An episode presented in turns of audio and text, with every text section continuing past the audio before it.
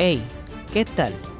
Bienvenido a Tómate unos minutos, un espacio donde encontrarás sucesos en nuestro país que debes saber para estar bien informado.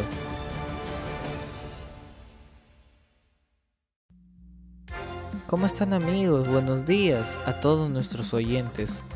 Hoy 9 de octubre de 2020 tenemos información a esta hora de la mañana. Empecemos con el break matinal de noticias. FREPAP presenta proyecto para impedir que actuales congresistas postulen en el 2021. El parlamentario de FREPAP, Isaías Pineda, destacó que se busca respetar el resultado del referéndum nacional del 2018, que prohibía la reelección de los congresistas para un nuevo periodo consecutivo. La bancada del Frente Popular Agrícola del Perú, FREPAP, presentó una iniciativa legislativa que modifica el artículo 113 de la Ley Orgánica de Elecciones respecto a los impedimentos para ser candidato a congresista a partir de las elecciones generales del 2021. El parlamentario Isaías Pineda, impulsor del proyecto de ley, señaló que la iniciativa legislativa respeta el orden constitucional y la voluntad popular reflejada en el resultado del referéndum nacional del 2018. En el citado referéndum, realizado en diciembre del 2018, se aprobó una reforma constitucional que prohibía la reelección de los congresistas para un nuevo periodo consecutivo. Ante esto, el congresista de FREPAP aclaró que la propuesta busca regular un vacío legal sobre el impedimento de los congresistas elegidos para completar el periodo del Congreso disuelto. En su opinión, se puede entender que existen intenciones de volver a postular para las elecciones generales del 2021, precisó. Entre otras noticias, elecciones 2021 estos son los políticos y empresarios que se han inscrito a partidos políticos. Varios políticos y empresarios han oficializado sus inscripciones a distintos partidos para acreditar militancia en alguna agrupación política. Entre estos tenemos al alcalde de La Victoria, George Forsyth, se inscribió a Restauración Nacional agrupación fundada por el ex congresista Humberto Lai.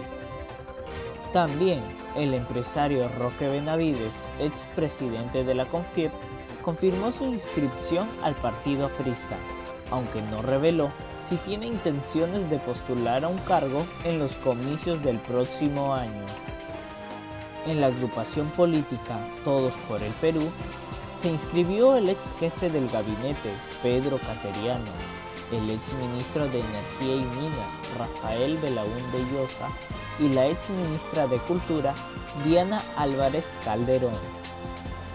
Por otro lado, la ex congresista Verónica Mendoza, lideresa del Nuevo Perú, se inscribió en el partido Juntos por el Perú, con el cual su agrupación política suscribió un acuerdo político para las elecciones del 2021.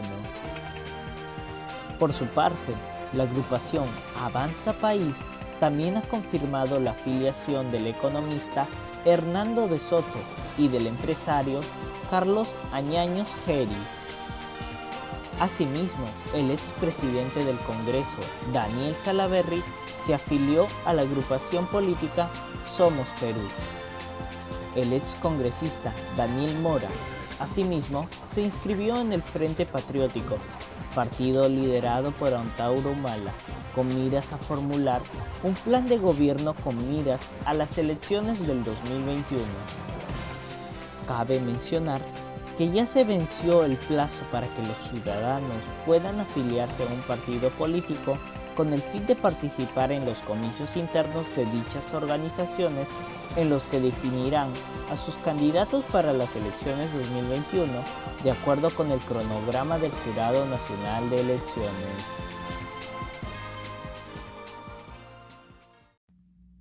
Y para culminar, iglesias reabrirían sus puertas el próximo mes con aforo limitado.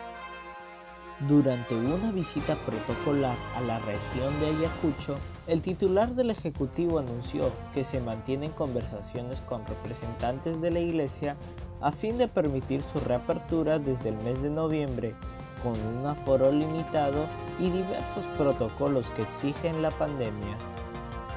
Estamos hablando con la Iglesia para que gradualmente podamos a partir del próximo mes abrir las iglesias pero todavía no dará el servicio religioso, pero ya se pueden abrir con aforos limitados, porque la gente de fe quiere estar cerca, manifestó.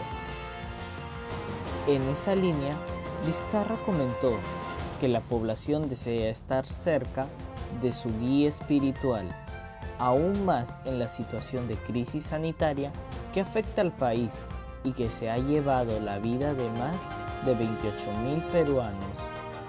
Estas declaraciones del mandatario se dieron durante la inauguración del Centro de Asistencia y Aislamiento Temporal que cuenta con 100 camas hospitalarias para la atención de pacientes COVID-19 en la región de Ayacucho.